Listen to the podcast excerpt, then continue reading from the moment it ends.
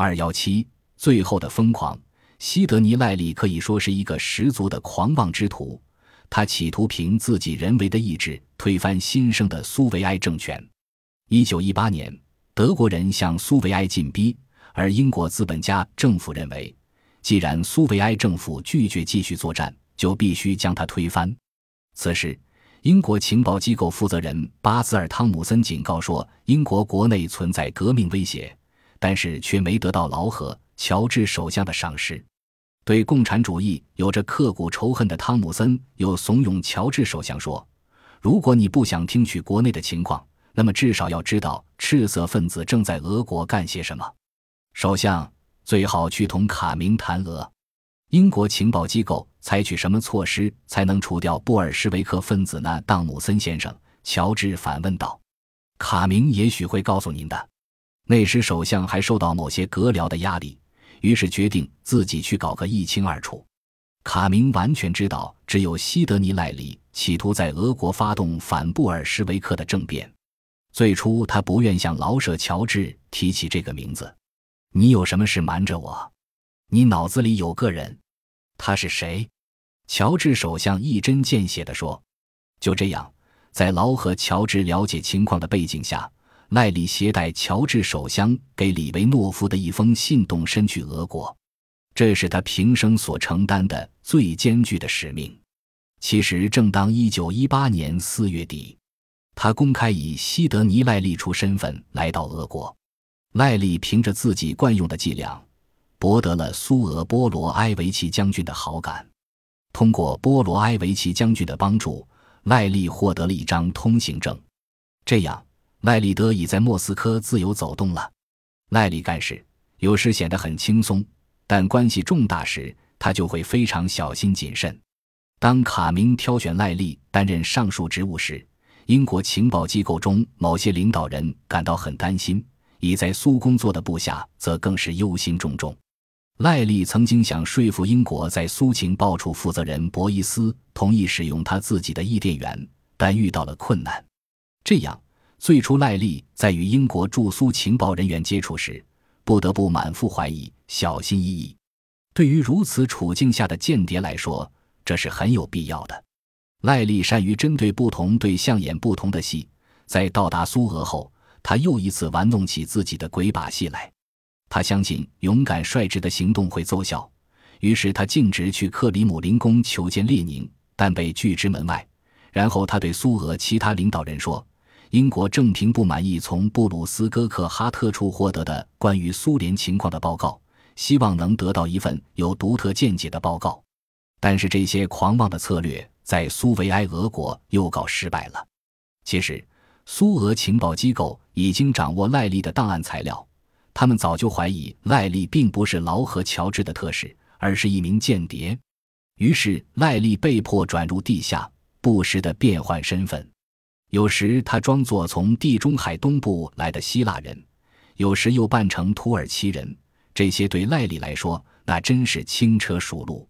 赖利野心勃勃地策划成立反革命政府，他的助手中有些是极为效忠、胆大的白俄罗斯人，有些是小资产阶级投机分子。赖利甚至开始挑选新政府的成员，他确定了内政部长人选。他的老朋友亚历山大·格拉马基科夫律师挑选了其他许多熟人任职，安排白俄尤登尼奇将军统帅军队。他故意不确定总理人选，很明白，那就是他自己。现在还摘不清赖利所耍阴谋的所有细节，对此众说纷纭，互相矛盾，因此无法对这一阴谋所涉及的范围做出估计。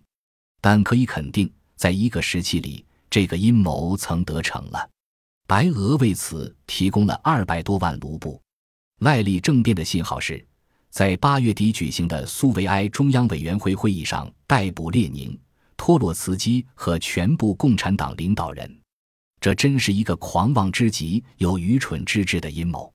苏共中央委员会正处于积极的筹备之中，赖利也窜来窜去的召集人马，密谋策划。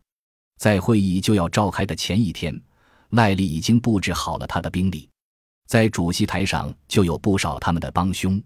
然而，当晚，全国各主要电台及政府机关均收到推迟数周举行中央委员会的通知。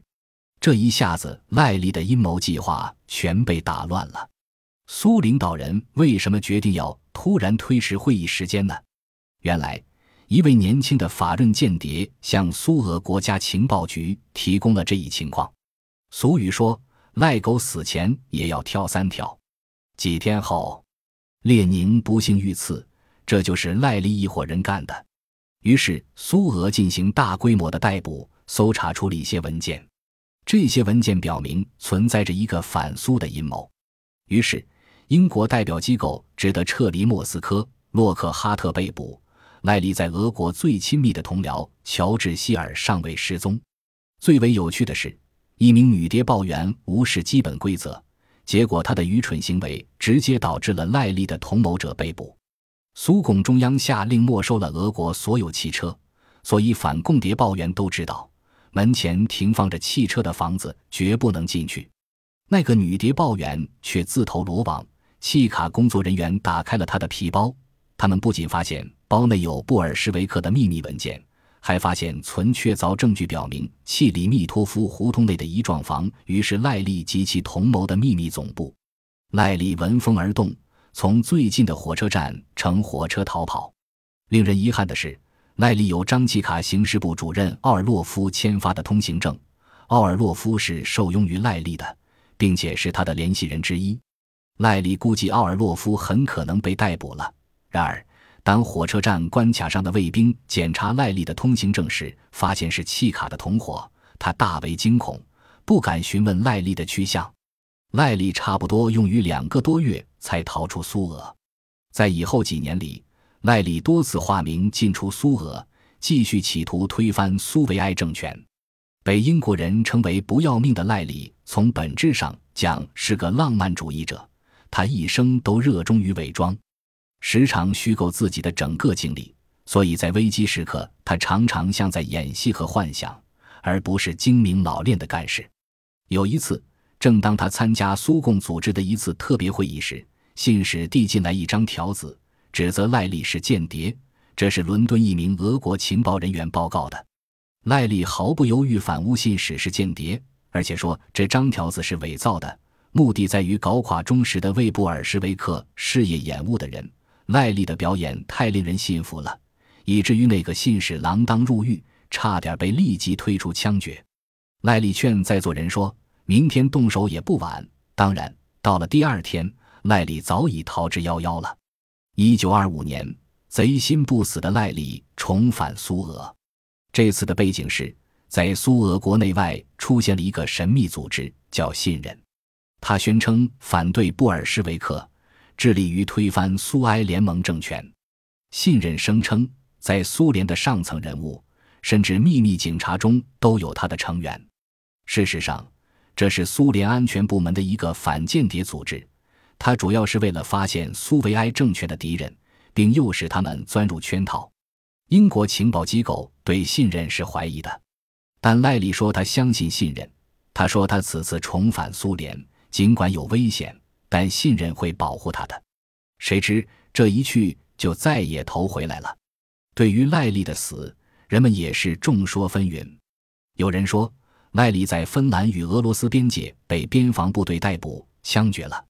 有一个叫做安波鲁诺夫斯基的拉脱维亚人，听说有一名可能是叫做赖利的甲国有名间谍躲在布提尔斯基监狱的医院里。一个从俄国逃出来的自俄说，赖利还关在狱中，但已经疯了。一名在中东的英国军官说，一个自称为西德尼赖手的人说自己是从俄国逃出来的，并向他讨钱。但此人后来又马上失踪了。一个谜一般的间谍，到死还要弄一个谜留给后人，变得死无对证。西德尼·赖利年轻时是一个普通自由间谍，被招进英国谍报机构以后，即成为英国秘密情报处几个传奇式的人物之一，在英谍报机构中发挥了巨大的作用，甚至可以说是整个英国情报机构历史上最有影响的情报人员之一。而且他比其他任何间谍都更有权力和权威，然而他又是一个谜一般的、十足的无赖式的、又有着大智大勇的间谍。